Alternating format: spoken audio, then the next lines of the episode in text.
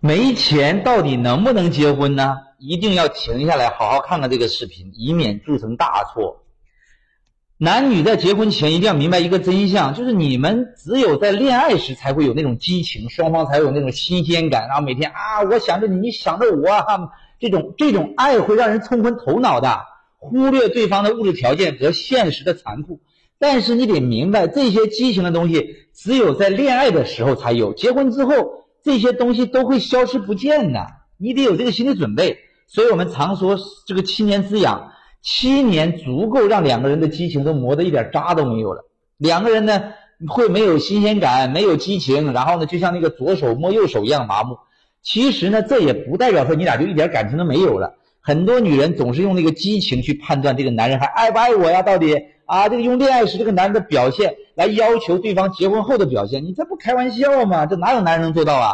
婚姻有四个阶段，分别是激情期、平淡期、乏味期。还有陪伴期，很多夫妻呢都败在了这个平淡期和乏味期，而没有走到那个陪伴期。其实无论你和谁在一起，都是一样会经历这样的过程。但能支撑你俩走过平淡期和乏味期的，不是靠爱情，而是靠钱。也就是说，如果两个人失去了激情，然后呢，他们现在的状态又很又很贫穷。就会把眼前一些不快乐的这些小事儿给放大，就会因为那些鸡毛蒜皮吵得这个不可开交。贫穷会让两个人的脾气放大几十倍。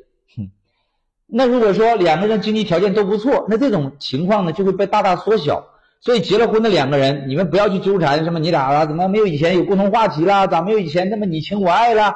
怎么没有以前那么两个人啊这个甜言蜜语了？这些都不重要啊。你看那些经济条件不好的两个人离了婚再婚，那他又会重蹈覆辙，因为根本原因就不是说你们不相爱了，而也不是说你们俩没有感情了，而是因为你们没钱呢。